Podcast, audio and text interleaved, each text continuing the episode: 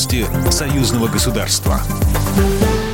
Здравствуйте, в студии Екатерина Шевцова. Попытки навязать Беларуси те или иные решения за рубежа недопустимы. Эти государства могут самостоятельно преодолеть трудности. С таким заявлением выступил президент Российской Федерации Владимир Путин на саммите ШОС в режиме видеоконференции. «Считаем недопустимым, чтобы кто-то извне навязывал белорусскому народу те или иные решения», сказал российский лидер. По словам главы государства, Беларусь оказалась под ударом внешних сил. После прошедших в стране президентских выборов наши белорусские друзья испытывают беспрецедентное давление, сказал президент. Госкорпорация «Росатом» обсуждает с властями Беларуси строительство в республике еще одной атомной электростанции и исследовательского реактора. Об этом сообщил глава госкорпорации Алексей Лихачев, комментируя работу запущенной недавно БелАЭС.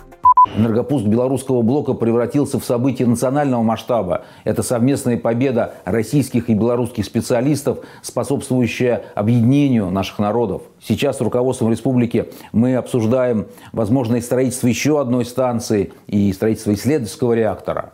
Напомню, БелАЭС возведена вблизи Островца Гродненской области по российскому проекту. Первый энергоблок ввели в работу 7 ноября этого года. Второй планируют ввести в мае 2022. В Министерстве энергетики Беларуси заявили, что на первом энергоблоке продолжается этап энергетический пуск, и все технологические системы функционируют в штатном режиме. На БелАЭС после запуска первого энергоблока и по итогам испытаний заменят некоторое электротехническое оборудование. Консультант Росатомнадзора МЧС Беларуси Олег Соболев отметил, что замена не влияет на радиационную ядерную безопасность безопасной станции.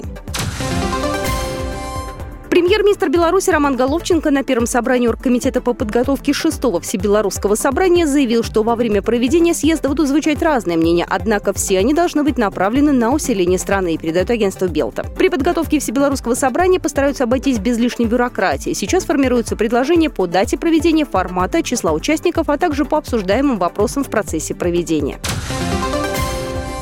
Трубопровод «Дружба» планово перекрыт на четверо суток на участке Михалкова-Броды, сообщил журналистам официальный представитель Транснефти Игорь Демин. Перекрытие предусмотрено графиком и связано с пуском этого участка в реверсном направлении для прокачки объемов на Мозырский НПЗ из украинского порта Южный, сказал он.